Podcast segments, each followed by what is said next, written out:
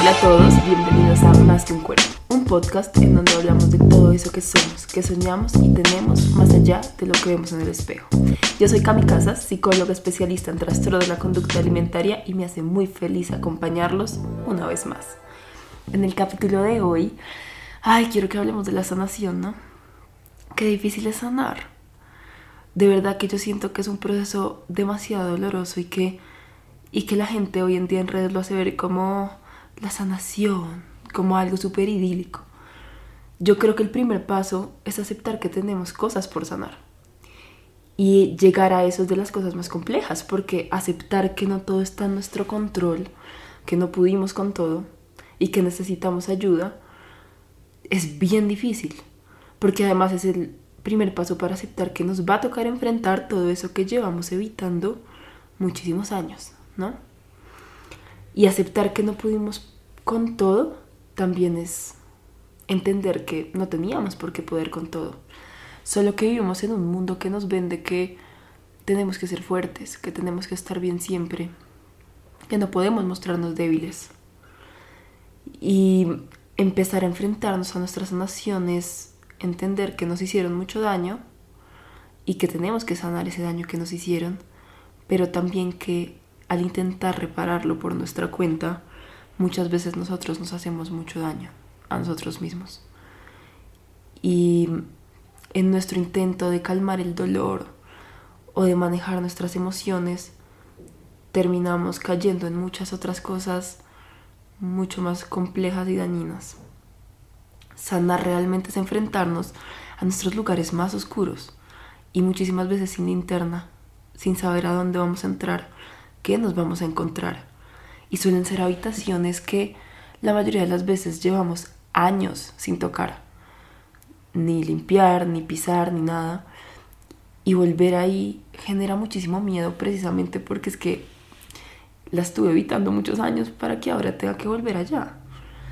Sanar duele tanto que en el proceso llegamos a pensar que estábamos mejor antes.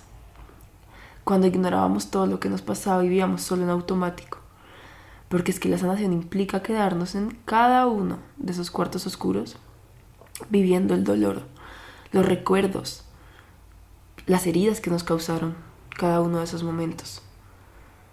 Y no sabemos cómo sentir, ¿saben? Nunca nos enseñaron, tampoco nunca nos lo permitimos, porque se ponen a pensar, hoy en día vivimos en una cultura en la que sentir cosas negativas tampoco es muy bien visto. Tenemos que estar siempre felices, agradecidos, contentos de la vida. Cuando estamos mal, no nos podemos quedar mucho tiempo ahí. Y nos ponemos límites a nosotros mismos. Estoy triste, pero ya mañana se me pasa. Ya, ya voy a estar bien. O no, ya llevo tres días triste. Ya es suficiente, ya. Y además empezamos a darle un catálogo moral así.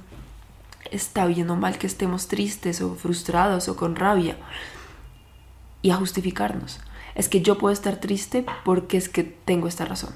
Es que yo puedo tener rabia porque cuando en realidad las emociones no deberían ser justificadas. Em, y realmente empezar a encontrarnos con esas emociones y con nuestros recuerdos es empezar a hacer las paces con nuestro pasado. Un pasado que muchas veces preferiríamos nunca volver a recordar. Que preferiríamos que no fuera el nuestro. Que fuera el de alguien más. Pero nos toca enfrentar que es el que nos tocó. Y el primer paso es decir, hey, sí, ¿saben qué? Necesito ayuda. Necesito ayuda porque no pude con esto solo o sola. A mí me gusta poner esto como una montaña rusa, ¿saben? Como que yo siento que el proceso de sanación es de repente tú vas hacia arriba y dices, ya lo conseguí, ya lo logré, ya salí de esta y ¡pum! Cuando menos te lo esperas, una bajada así en picada y de repente estás otra vez abajo y dices, ¿por qué? ¿En qué momento yo volví a bajar?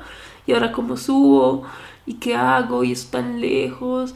Y otra vez te toca volver arriba. Y pensamos, ah, ¿yo cómo voy a hacer para, para volver? ¿Yo cómo voy a hacer para salir de ahí? ¿Y saben qué es lo más doloroso y lo más triste? Que cuando nos pasan esas cosas, en lugar de ser amables con nosotros mismos y con nuestro proceso, nos culpamos. nos culpamos y empezamos a decir es que yo en qué momento me caí y yo por qué no puedo ser fuerte y yo por qué no puedo salir de este hueco y yo por qué estoy en esta enfermedad mental y yo por qué y yo por qué y yo por qué y se pasan ideas por nuestra cabeza como ya no puedo más, ya no quiero intentarlo y estoy decepcionando a todo el mundo y nunca voy a poder y empezamos en esta espiral de negatividad de que todo es malo y no nos damos cuenta que donde hay una bajada hay una subida al igual que donde hay una subida hay una bajada. Y esa es la vida. Y a veces las subidas van a ser más duras, a veces un poquito más fáciles. A veces las bajadas van a ser chiquitas, a veces van a ser profundas. Pero así va a ser siempre. Y se nos olvida que la sanación es un proceso personal, que nadie puede dictarnos el tiempo que nos debería tomar sanar.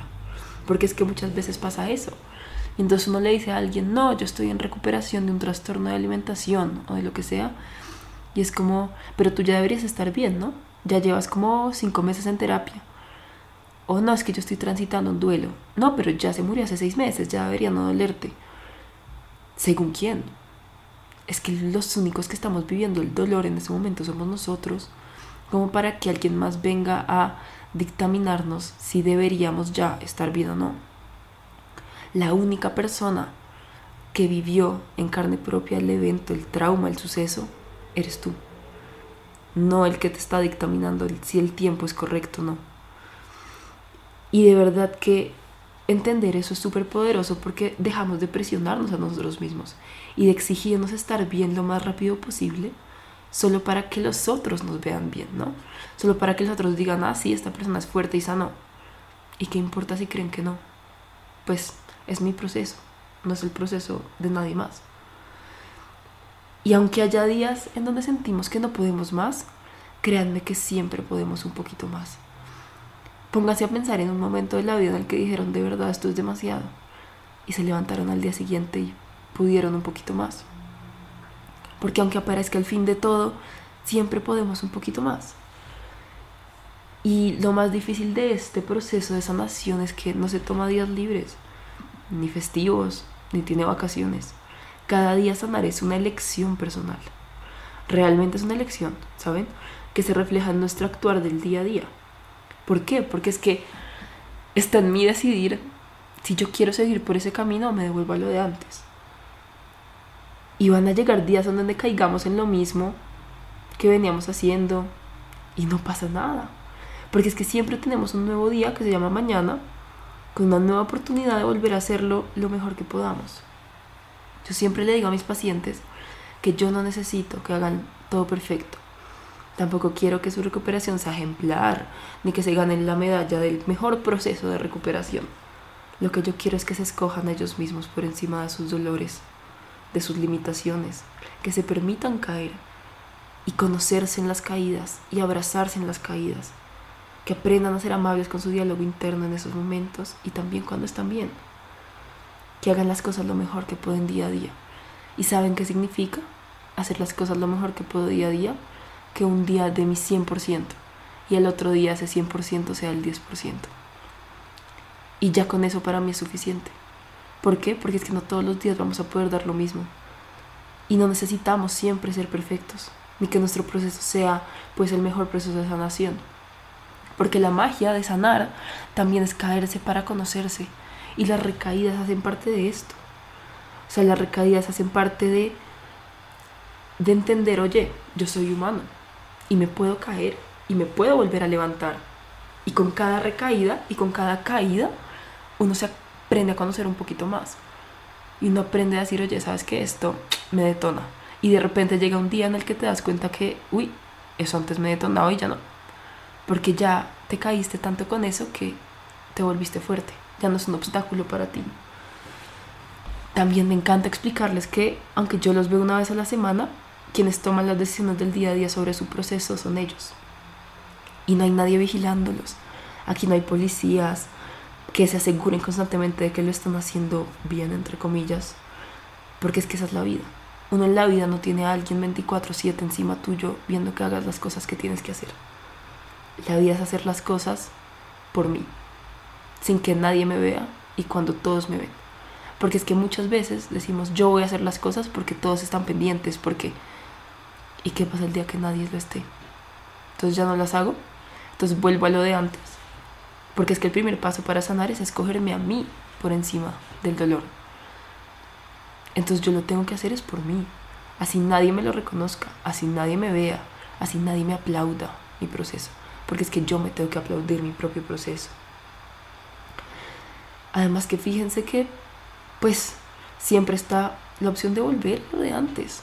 O sea, eso, eso ahí está siempre, siempre está ese camino. O sea, la vida es un doble camino en donde siempre está la opción de decir, ¿saben que me cansé? Yo doy el retorno y me devuelvo a mi vida de antes. Pero la pregunta estrella para mí es, ¿así es como quiero vivir yo el resto de mi vida? ¿Como he vivido todos estos años? ¿Ese es el ideal de vida que yo tengo? Porque es que volver a lo conocido no nos va a traer nada diferente. Solo empezar a hacer cosas diferentes nos van a traer rumbos nuevos. Y cualquier cosa nueva genera ansiedad, miedo, angustia, incertidumbre. No solo la sanación. O sea, pónganse a pensar cuando uno tiene una nueva clase, cuando uno tiene un nuevo trabajo, cuando uno entra a un nuevo colegio, cuando uno va a ir de viaje con alguien que no conoce muy bien. Uno tiene nervios, uno tiene ansiedad.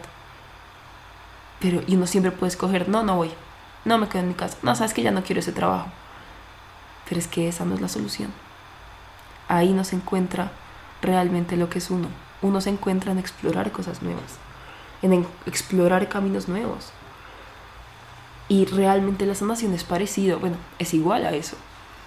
Porque es que cuando yo empiezo a conocerme desde otro ámbito, haciendo cosas nuevas, me doy cuenta que puedo hacer muchas cosas que yo pensé que jamás iba a poder hacer. Que según mi cabeza jamás iba a poder lograr. Pero lo logré. Y poquito a poco lo consigo hasta que digo, oye, tal vez soy capaz de un poquito más. Y así vamos. En las enfermedades mentales, los procesos de recuperación y las sanaciones son bastante complejas porque son largas y lentas y muy dolorosas. Muchas veces muy frustrantes. Porque uno viene bien y pum, pum, pum, pum, abajo otra vez. Y otra vez. Y creo que la frustración más grande viene cuando pensábamos que ya estábamos bien, que ya todo iba por buen camino y de repente algo pasa y volvemos a caer y decimos, Dios, ¿por qué? ¿Por qué? y creemos que nos toca volver a empezar de cero y que, y que otra vez nos toca repetir todo el proceso, pero se nos olvida que una vez subimos el primer escalón, nunca volvemos al piso, porque es que ya no somos los mismos que una vez iniciaron ese proceso.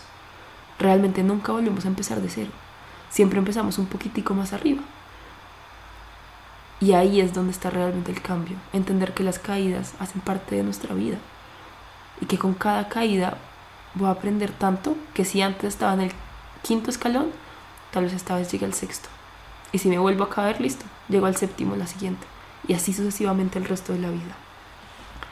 Sanar es elegirte a ti por encima de tus traumas y dolores. Es que eso es, es eso. Sanar es elegirte a ti mismo. Elegir ser feliz.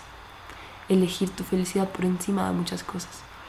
Sanar en un trastorno de la conducta alimentaria es eso, es elegir tu felicidad, es elegir tu vida, tus sueños, tus amigos, tu familia, todo lo tuyo, por encima del cuerpo perfecto que sentimos que deberíamos tener, por encima de la voz que te dice que nadie te va a querer por cómo te ves físicamente, por encima de una sociedad que nos vende que si no entramos en una talla determinada de pantalón no valemos nada. Y poco a poco ir entendiendo que somos más que un cuerpo